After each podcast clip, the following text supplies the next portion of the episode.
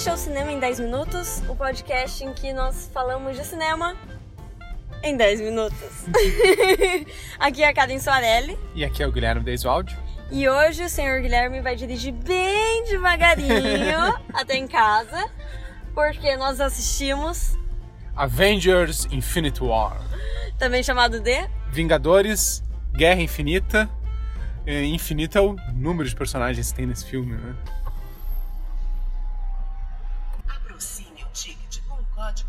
O Bourbon Shopping agradece a sua visita. Guilherme, traga-nos a sinopse de Vingadores Guerra Infinita. Esse filme é uma, uma coisa bem interessante enquanto produto. Ele é completamente dependente dos outros filmes do universo Marvel, né? Ele não é um filme avulso. Ele é a culminação de um mais ou menos 10 anos de universo expandido no cinema, com um, um grande vilão que vai ameaçar todos os personagens do, do universo da Marvel. Uh, meio que é o primeiro vilão que presta da Marvel. Mas em compensação, ele redimiu todos os vilões meia-boca que a Marvel nos apresentou ao longo desses anos. Vilão costuma ser uma coisa meio descartável, né?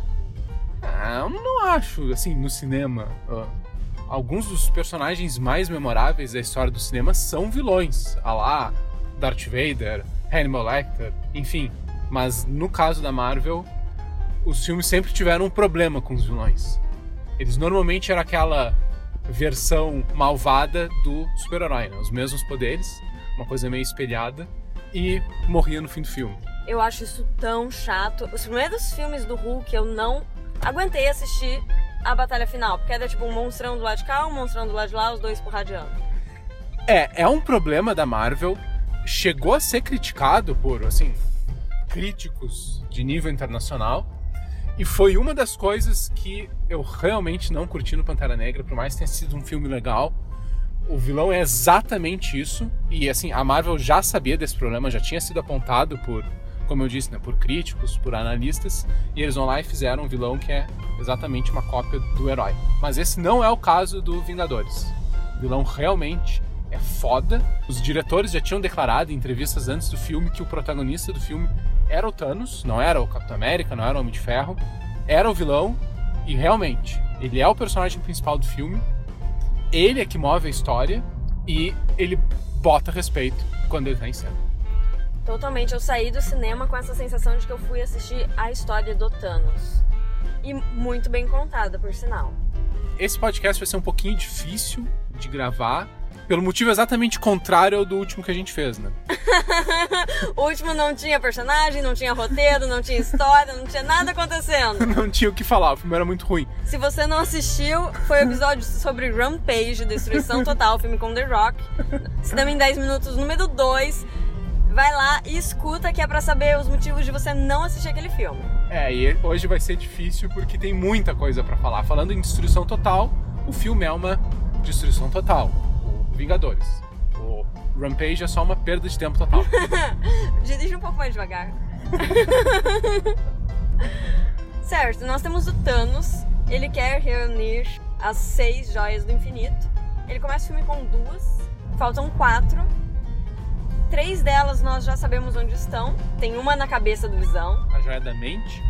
Tem outra que era no cetro do Loki. Sim, a joia da realidade. A terceira é a que tá com o Doctor Strange. A joia do tempo. E a última é a que tem o nome mais bonito de todas. Ninguém sabe onde está. A joia da alma. Os fãs estão há muitos anos se perguntando onde está a joia da alma, que ninguém sabe realmente onde está. É a única joia que não tinha aparecido em nenhum dos outros filmes. E essa é uma das grandes questões desse filme, inclusive. E onde está a joia da alma é uma das coisas que faz do Thanos um grande personagem. Mas nós vamos falar disso só no finalzinho, porque por enquanto é sem spoilers. É, lembrando que a gente até fala, faz spoiler, mas a gente avisa. Então pode ir escutando com tranquilidade, se não tiver visto.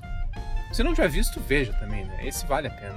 Mas veja primeiro os outros filmes. Nossa, eu tô há 10 anos assistindo um filme da Marvel e eu fico tão feliz em ver que realmente culminou em algo impressionante. Quando eu vi o primeiro trailer desse filme, eu falei, não é possível vão colocar todos os personagens. Porque nós temos todo aquele grupo novo de Wakanda, nós temos os Guardiões da Galáxia, nós temos o Doutor Estranho, nós temos os Avengers, nós temos tudo, todo mundo. Sim. E os sidekicks de todo mundo. E os sidekicks, todos os personagens, todos eles aparecem, todos eles têm pelo menos uma fala Sim. e todos eles fazem uma participação boa, ninguém ficou pendurado. É. A própria Pepper Potts, que fazia um tempo que não aparecia, porque, pô, é uma atriz famosa, de, sei lá, cachê alta, Gwyneth Paltrow, ela aparece no filme, ah, mais uma ponta, né? Mas, sabe, dá aquela sensação de estar todo mundo ali, é muito legal isso. Eu queria falar uma coisa antes de falar do filme em si, que eu vou agradecer a um grupo de pessoas que só é criticado, que são os produtores.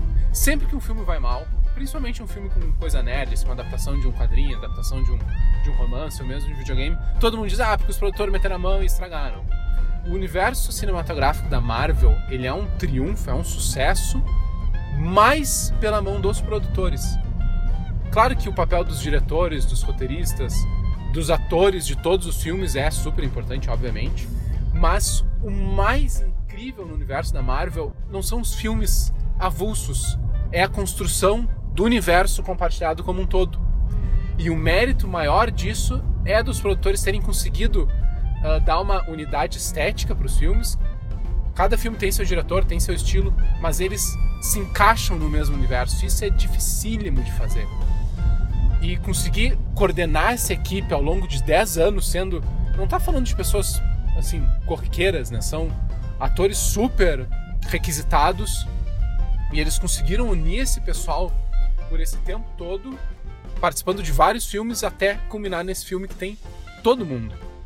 As pessoas sempre criticam os produtores quando eles fazem merda, e de fato fazem merda muitas vezes, mas dessa vez eles acertaram a mão e tem que tirar o chapéu. A equipe de produção da Marvel, os executivos da Marvel, realmente deram uma aula de como fazer um universo compartilhado no cinema. Eles meio que criaram isso, né? É uma coisa nova da nossa era. Eles enxergaram mais do que um palmo à frente, né?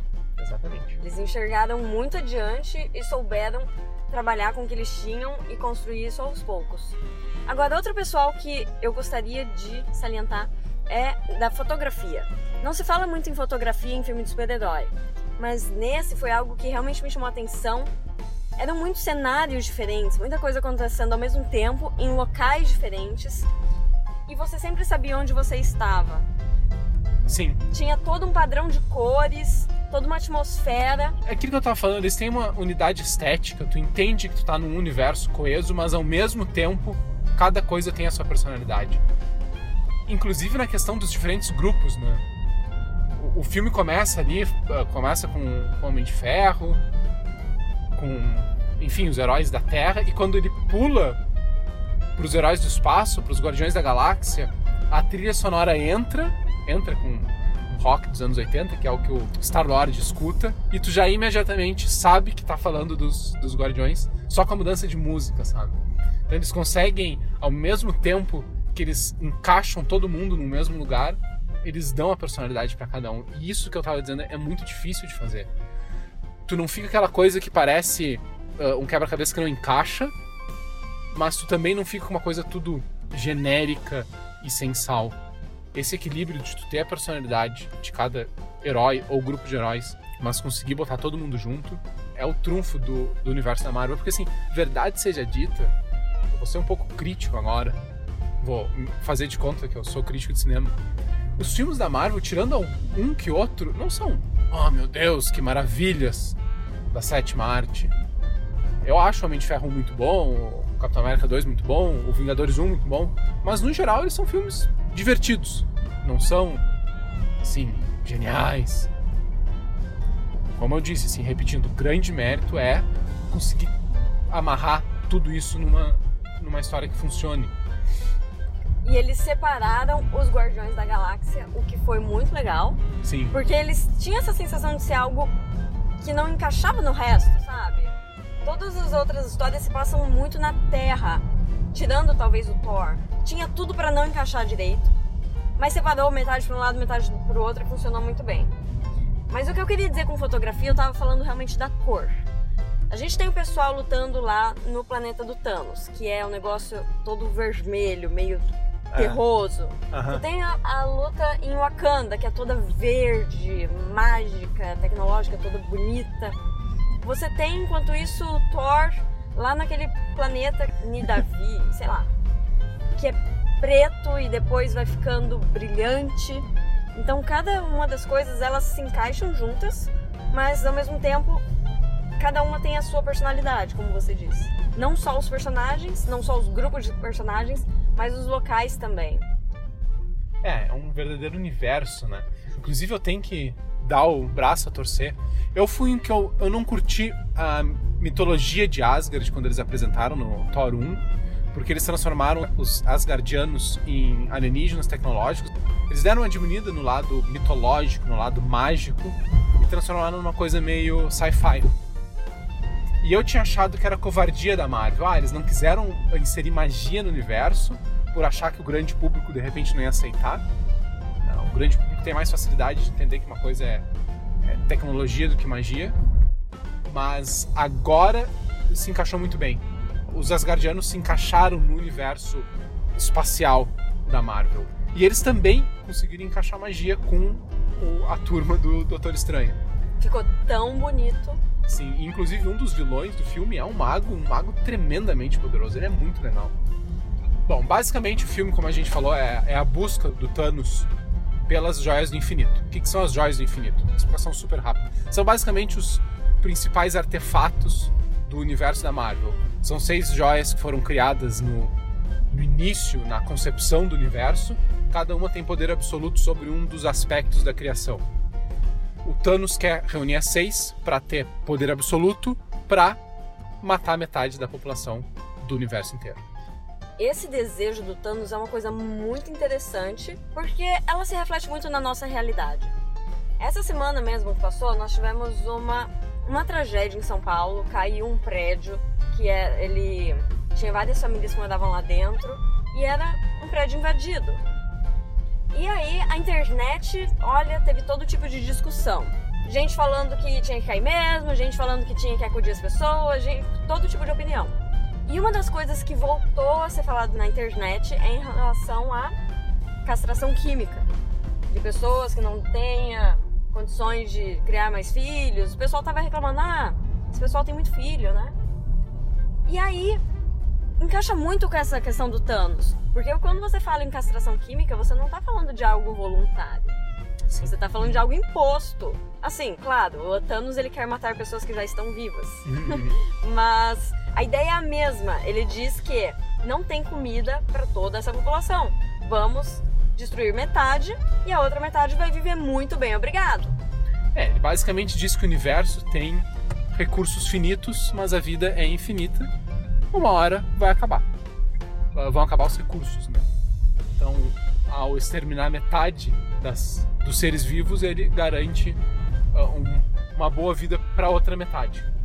E ele deseja fazer isso sem selecionar quem vai viver e quem vai morrer. Exatamente. É uma coisa aleatória. Ele é, seria muito fácil descartar essa ideia dele, mas ele coloca um nível mais profundo nela, porque é uma coisa relativamente justa.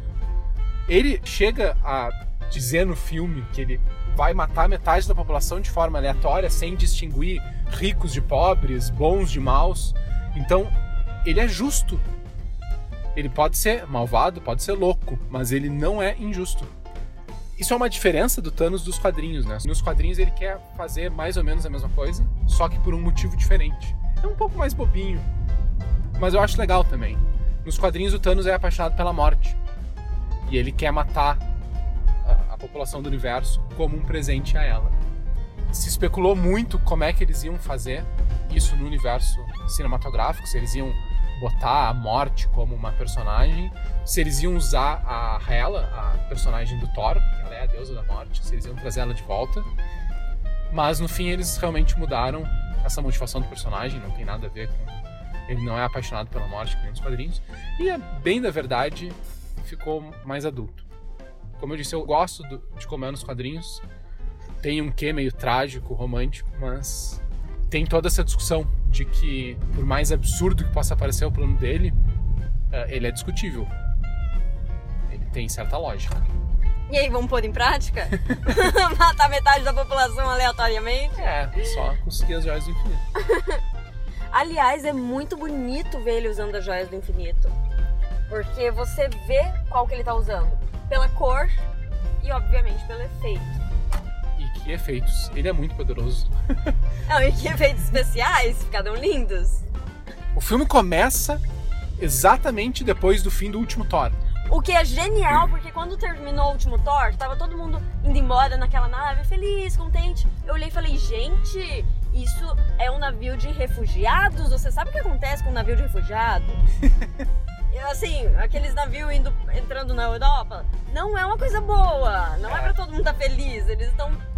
A primeira coisa que eu pensei foi: vai todo mundo morrer de fome nessa nave? O filme começa com a nave dos Asgardianos já destruída.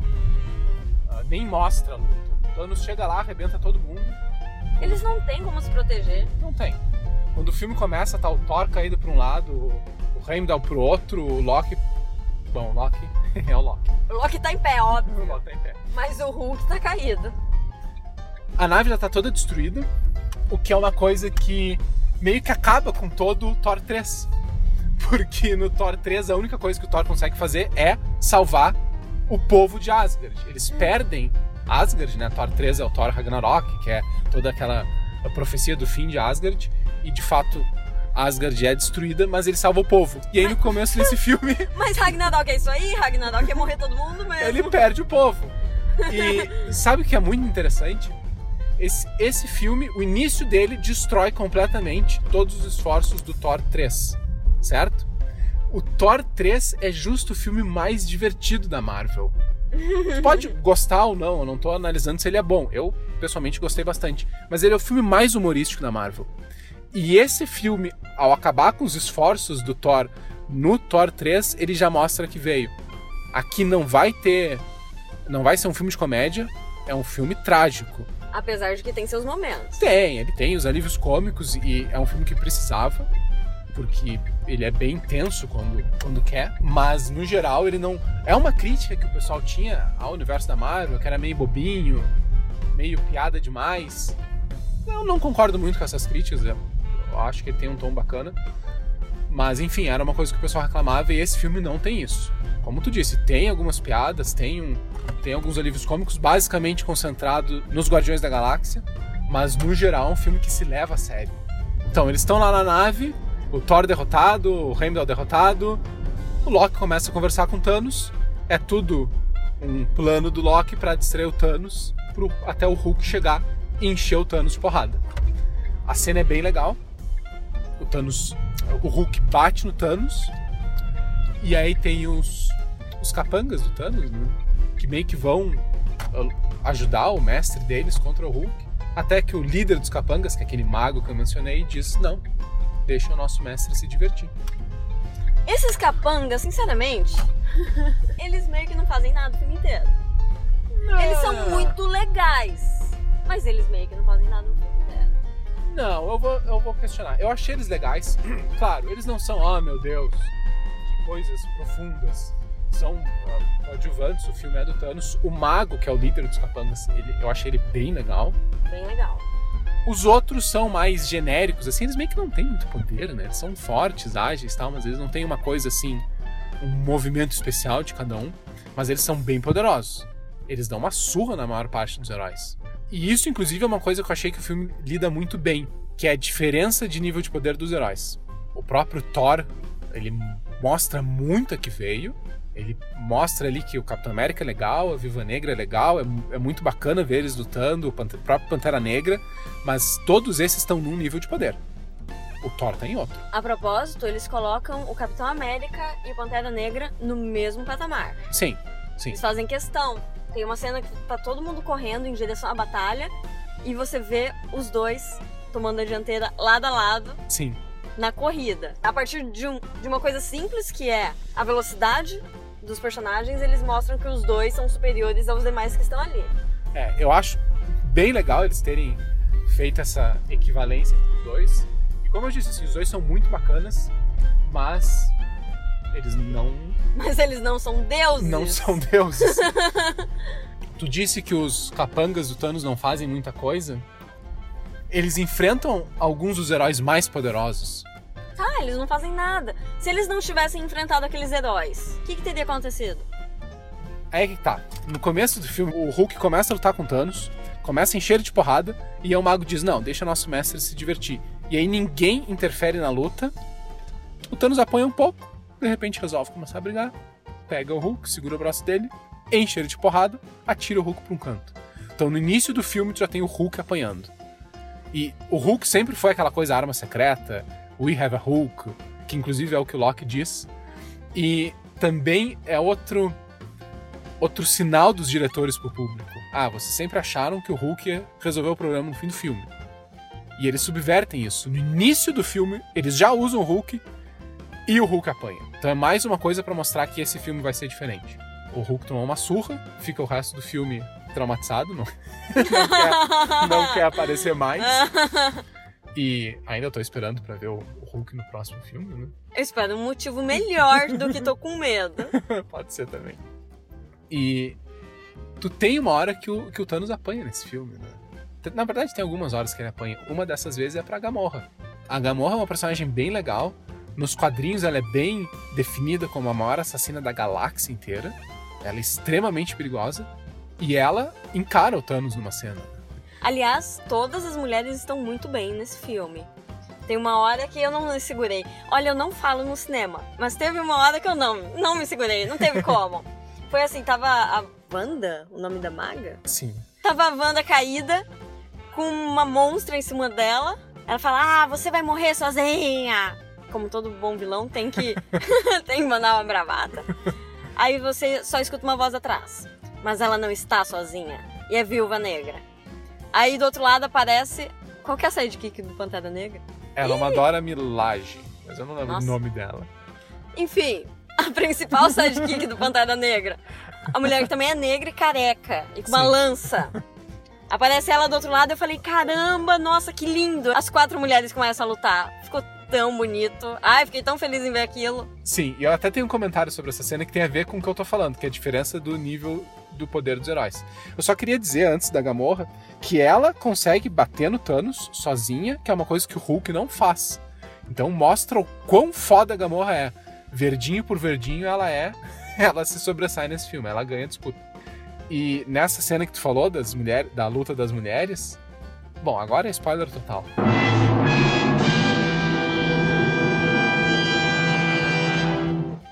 Agora é spoiler total. Vocês foram avisados. A luta termina quando a, a Wanda, que é a feiticeira escarlate, meio que resolve terminar. Ela é muito poderosa. Nos quadrinhos, a feiticeira escarlate é meio que tem um poder quase infinito. Assim, ela tem que se segurar pra não destruir a realidade. E nesse filme eles mostram isso. Os capangas do Thanos, eles são muito poderosos, eles encaram vários heróis.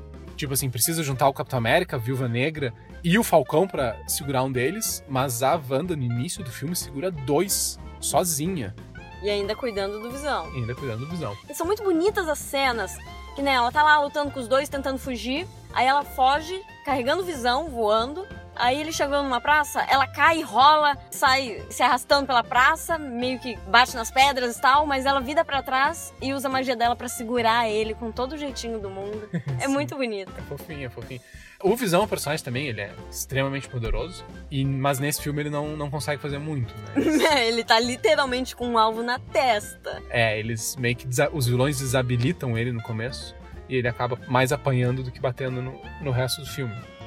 Coitado, ele morre duas vezes, né? Tá, tudo bem, já foi spoiler total. Vamos direto pro final? Sim, Metade de todas as criaturas do universo foram obliteradas. sim. E aí, não precisa pagar cachê de metade dos atores, não precisa colocar eles no roteiro do próximo filme. Pois é, eles mataram metade dos heróis. Foi uma metade ahn, esquisita, né? Tiraram alguns dos principais. Foi aleatória. Pare- Parece ter sido aleatória mesmo. Ah, Eu fiquei com pena por alguns, claro. Ah, O Doutor Estranho é um dos que se vai, eu fiquei com. Nossa, muita pena, porque ele sabia que ele ia embora. Sim, ele tinha visto o futuro. Mas eu acho que ele sabe, sabia o que ele estava fazendo. Definitivamente, porque ele fez o Thanos prometer que o Tony Stark seria poupado. O Tony Stark é o único cara que tem alguma chance de fazer alguma coisa. É, tinha muita discussão quem ia morrer. O Capitão América ou o Tony Stark. Os fãs tinham certeza que um dos dois ia morrer. Eu também achei que um dos dois ia morrer. Inclusive, quando o Thanos vai matar o Homem de Ferro, e quase mata, mas no fim não mata, eu pensei, hum, então o Capitão vai morrer. Mas no fim, nenhum dos dois morre. Morre um monte de gente, mas eles não morrem. Morre o Homem-Aranha, coitado. Foi tão difícil ele se- finalmente se tornar um Vingador, mas É. sinto muito. O, o último comentário que eu queria fazer é eles divergiram dos quadrinhos. Essa saga, ah, como eu comentei antes, ela existe nos quadrinhos. Ah, como quase tudo no universo dos quadrinhos da Marvel, quem resolve é o Homem-Aranha. Ah, E eu achei estranho eles terem destruído, ah, matado, né, desfeito o Homem-Aranha nessa realidade.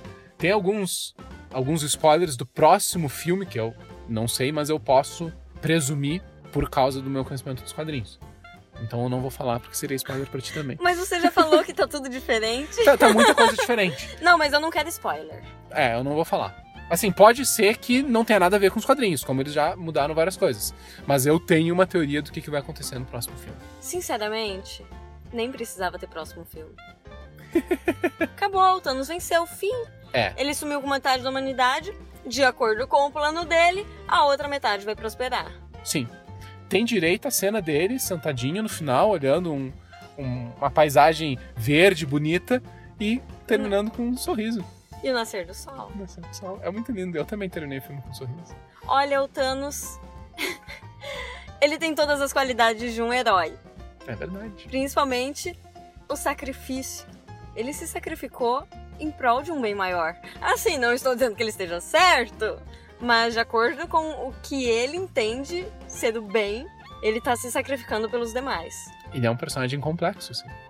É muito bom. Muito bom. O personagem é bom, o filme é bom, tudo é bom. Assista. Então é essa a conclusão? Sim. O único problema do Vingadores é que realmente meio que podem fechar o cinema depois desse filme, né? Quando eu digo cinema, não tô falando do cinema que a gente assistiu, estou falando o cinema enquanto arte. É meio que a combinação. Nunca tinha acontecido isso antes. Ter, sei lá, 10, 15 filmes, não sei quantos são. Tantos filmes convergindo para um só é uma coisa realmente inédita. A nossa geração tem um privilégio de estar vendo isso. Puxa, não pode fechar não, quero ver o filme do Homem-Formiga. então é isso, gente. Até o próximo programa. Sabe-se lá o que, que a gente vai assistir. Não sei se vai ser bom, se vai ser ruim, mas olha, dessa vez acertamos. É verdade. A gente sempre acerta, seja pra falar pra assistir um filme que é bom, ou seja pra alertá-los de um filme que é bem ruim. Então é isso, até a próxima. Até mais.